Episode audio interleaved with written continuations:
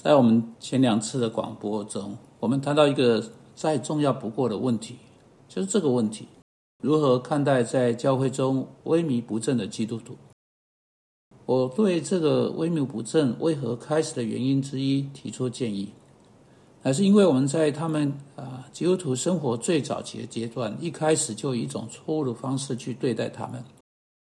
我们特别想到是那归正基督教的人，不是那些。啊，在教会里面啊长大的人，这又是另一个不同的问题。我们一直在说归正者进来，他们不是之前或之后没有被要求就进来，就是他们被允许进入教会之前，他们要接受六个星期或六个月的某种课程才进来。接着，当他们进来之后，他们以为他们已经做了他们的学习工作，他们就可以不用再学习了。因此，他们就在教会中坐定下来。在他们之后的生命就很少有学习或有什么改变。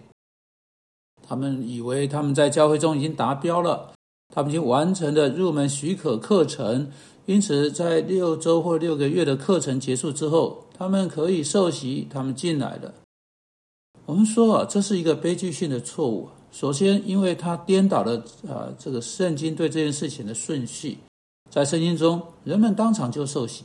当他们坐在马车上，他们停下车，他们受洗。我们他们在菲利比监牢中受洗等等，在他们得到任何教导或任何课程之前，就立刻进到有形的教会的照管和纪律之下。现在，当他们进入教会的照管，并在其纪律底之下，你就可以啊啊设法使他们参加这些课程，你就可以注意他们，使他们明白，你可以注意使他们开始成长，因为。啊，教会领袖对基督呃教会的成员是有某种的权柄，是可以在那间教会行使在啊归正者之上的。这一切都摘要于马太福音第二十八章，我们称之为大使命的里面。主耶稣在那里说：“所以你们要去使万民做的门徒。门徒意思是学生、学习者，奉父子圣灵名给他们施洗，凡我所吩咐你们的，都教训他们遵守。”现在，请注意，这个大使命是以教育的用词被赐给我们的。教育不是在洗礼之前完成，他们接着洗礼成为门徒或弟兄，啊，注册进入基督的学校，啊，作为基督徒在教会里边，他们一生都要学习，并且他们是在教会的纪律之下来学习。这纪律是坚持他们要学习，不然他们就受到教会纪律的惩戒。因此，我们会有人在教会中受教导啊。教会本身是一个教学组织，应该被视为正是一个教学组织。其实，我们应该注意到，这个教导不只是事实的教导，有关基督教、有关基督徒生活、有关耶稣基督。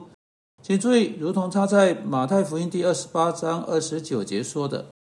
在他的教会中的这个教导是啊不一样种类的一种教导。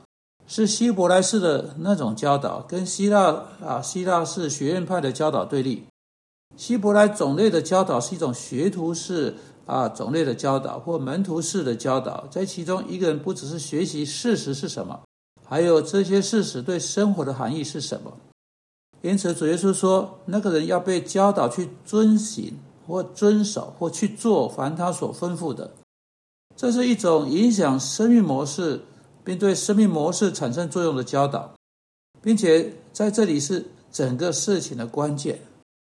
例如，在以佛所书四章十七节，使徒保罗在那里谈到成为归正者进到教会中的人。他在以佛所书四章十七节说：“所以我说，且在主里确实的说，你们行事不可再像外邦人存虚妄的心行事。”换言之，他是以很强烈的用语在说，所以我说，且在主里确实的说，哈，保罗是以这种方式来强调，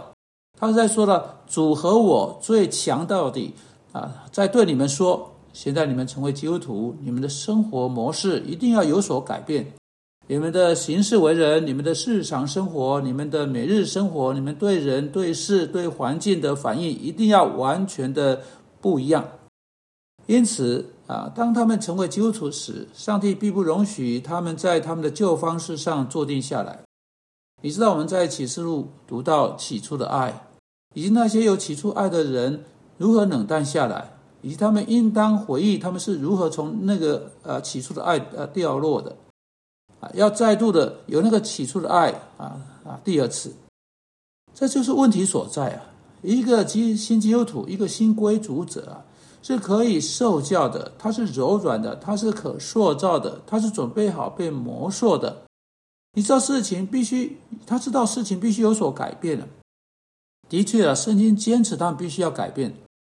但是当他预备好了。在他进到教会之前，在他受洗、接受洗礼之前，他接受了六个礼拜的课程之后，如果我们就允许他坐定下来，就把他忘了啊，然后我们去找下一个归呃新归主者，我们允许这个人在座位上坐定下来，他一定会这样做的。那你知道了，他带着他过去一切旧叫旧的有罪方式模式，他所做的事情，进到他新基督徒的生命中。就生命的习惯性模式而言，他是一位已经被改变的人，在他内心深处，他是一个被改变过的人啊。他在这些层面的每一方面能够有所不同，他能够尊荣上帝，他能够荣耀上帝，他能够爱上帝，他对事情可以有新的方法，他在生命中可以有新的导向，在那样的意涵上，所有的事情都变都变成新的人，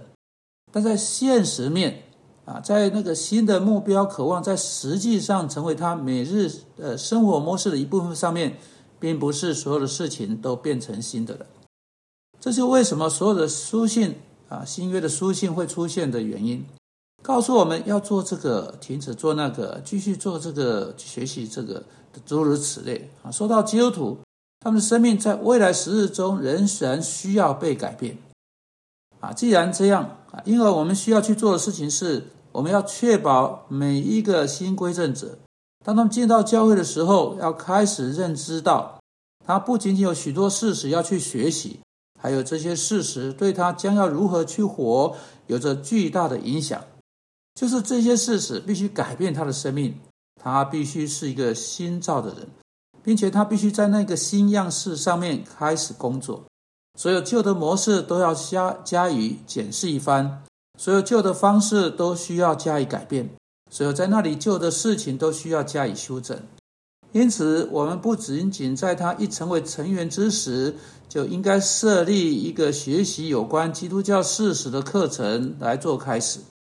我们应该设立起辅导，因为每一个进到教会的个人都带着各式各样不对的事情进来，每一个人都需要一个课程，为了他本人做课别处理。使得他可以对他生命的每一个领域加以辅导，因此，在他进入教会的时候，他生命的每一个领域都按照圣经一一被检视。如果教会的牧师同工啊，要是在他们一进入教会有一段时间之后，跟他们一起坐下来，跟他们一起努力，帮助他们改变他们的生活方式啊，在他们的工作场所中，在学校中，在家中等等，跟别人来往的方式做辅导。我们就不会有后来需要做的所有那些辅导了，时间就会好好的投资，基督徒就几乎不会变成萎靡不振的。他们认识到这个基督教啊不是空的啊是有意义的，这意味着意味着一旦一个人相信的时候就需要改变，我们就几乎不会看到今天我们有的那种萎靡不振，以及以后跟着而来的头痛和种种问题。主啊，求你教导我们，并帮助我们在这些方面按照圣经去做，去做我们应该去做的。从你啊，求你从圣经中给我们这方面的资讯，并帮助我们去遵行。我们因基督的名祷告，阿门。